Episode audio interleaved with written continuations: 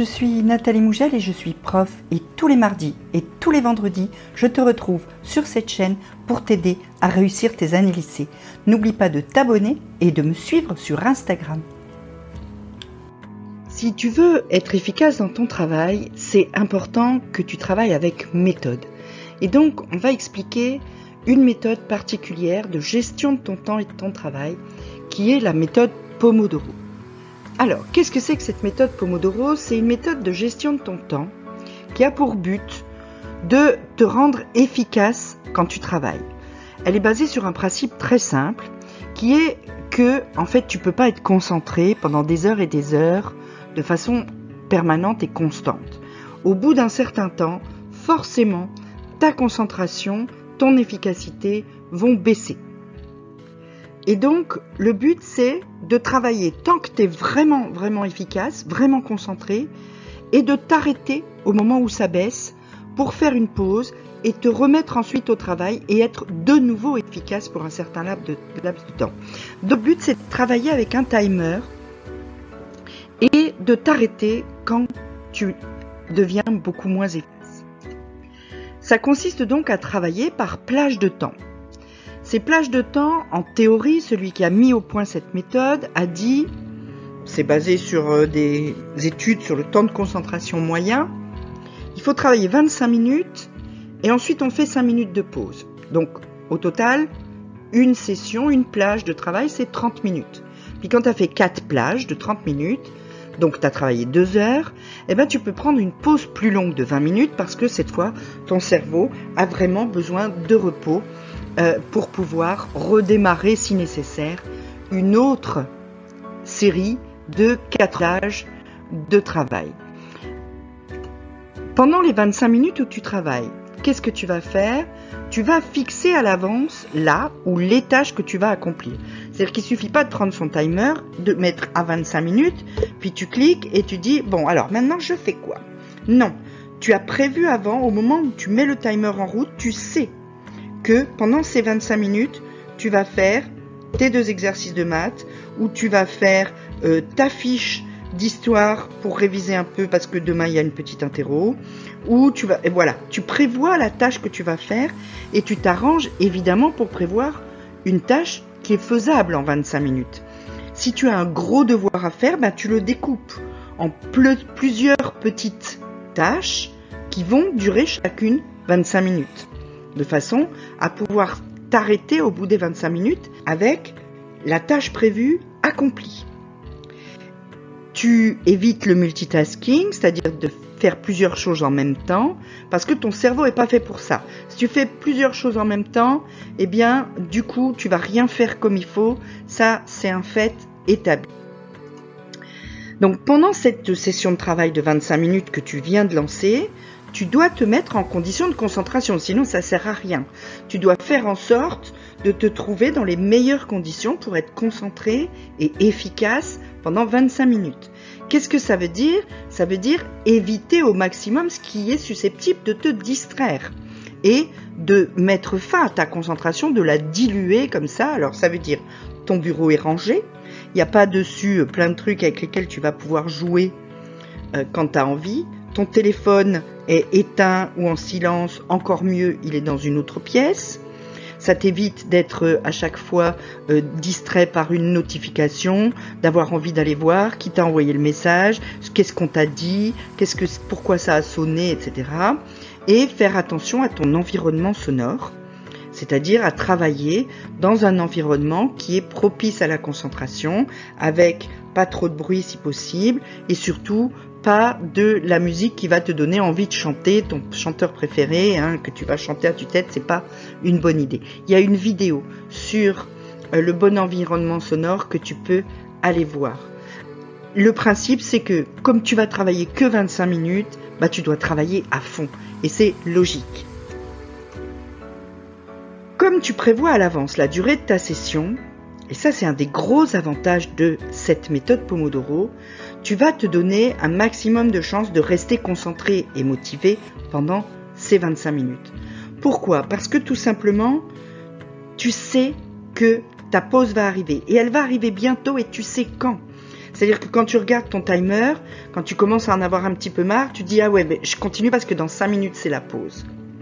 Tandis que si tu es parti sur un exercice sans savoir quand tu vas t'arrêter, tu vas te décourager beaucoup plus vite. Là, la seule chose qu'on te demande, c'est de te concentrer pendant le laps de temps que tu as toi-même choisi.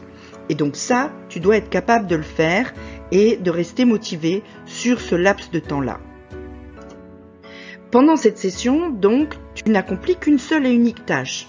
Autre avantage de cette méthode Pomodoro. Tu vas donc être beaucoup plus concentré parce que tu vas pas te disperser dans plein d'exercices.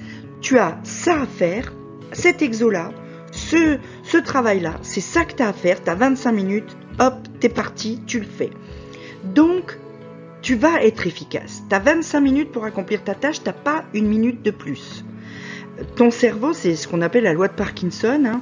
En fait, le, ton cerveau, il va prendre le temps que tu lui donnes. Ton cerveau, c'est un peu un feignant, hein, tu l'as peut-être remarqué. En tout cas, moi, le mien est un feignant si je ne lui donne pas euh, des cadres comme cela. Et si tu lui dis, cet exo-là, il faut le faire en 10 minutes, bah, ton cerveau, il va le faire en 10 minutes. Tu lui as dit de le faire en 10 minutes, il va le faire en 10 minutes. Si tu lui dis, pour le même exercice, cet exo-là, oh, j'ai le temps, allez, je mettre 30 minutes.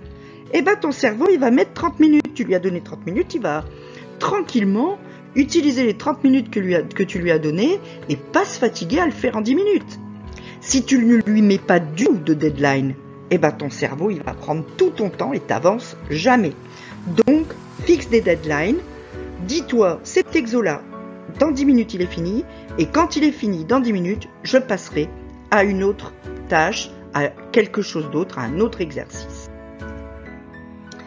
Autre avantage, de cette méthode Pomodoro, c'est que c'est beaucoup plus facile de se mettre au travail quand tu te dis que tu es parti pour 20 ou 25 minutes, alors que tu pourrais te dire que tu es parti pour 2 heures. Si tu te dis, allez, j'ai la disserte de philo à faire, allez, il me faut combien? 2 heures et demie, je suis parti pour 2 heures et demie. Rien que la pensée d'être parti pour 2 heures et demie, je sais pas toi, mais moi ça me, me décourage d'emblée et je vais faire que regarder par la fenêtre, écouter les oiseaux, euh, me demander euh, qu'est-ce que je vais mettre demain, euh, et je vais procrastiner. C'est évident. Tandis que si je me dis, allez, là, je fais le plan, j'en ai pour 20 minutes, dans 20 minutes j'ai mon plan. Et eh ben 20 minutes ça va, je peux tenir. Et puis si j'ai mon plan au bout, eh ben j'aurai déjà vachement avancé, je vais être contente. Donc je suis motivée, j'ai envie de le faire. C'est beaucoup plus facile que de se lancer à l'aveugle dans une tâche très très longue. Et puis pendant une session, c'est aussi beaucoup plus facile de rester concentré 4 fois 25 minutes avec des petites pauses entre deux que d'essayer de rester concentré pendant deux heures d'affilée là où tu te dis ah si allez faut que je tienne encore faut que je tienne encore et en fait tu es déjà plus efficace donc c'est une méthode qui marche super bien à cause de ça et puis enfin c'est une méthode qui n'est pas gravée dans le marbre tu n'es pas obligé toujours à chaque fois de dire c'est 25 minutes. Parce que euh, des fois, il faudra que tu travailles plus longtemps ou tu pourras travailler moins longtemps. C'est toi qui vas choisir la durée de tes sessions. En fonction de deux critères principaux. Le premier, c'est ta capacité de concentration à l'instant T, au moment où tu vas te mettre au travail. C'est par exemple si tu es plus efficace le matin, tu vas peut-être faire des séances plus longues. Si tu es plus efficace le soir, ben c'est le soir que tu feras des séances plus longues et plus courtes le matin quand tu n'es pas très réveillé. Et donc, tu vas pouvoir adapter la méthode à ta capacité de concentration. Et ça, c'est super important. Tu peux aussi adapter la méthode à la tâche que tu souhaites accomplir. Il y a des tâches pour lesquelles 25 minutes, c'est trop court pour lesquels il te faut au moins avoir 40 ou 45 minutes devant toi. Et donc, tu peux décider, à un moment où tu sais que ta concentration te le permet, de faire une session plus longue de 40-45 minutes.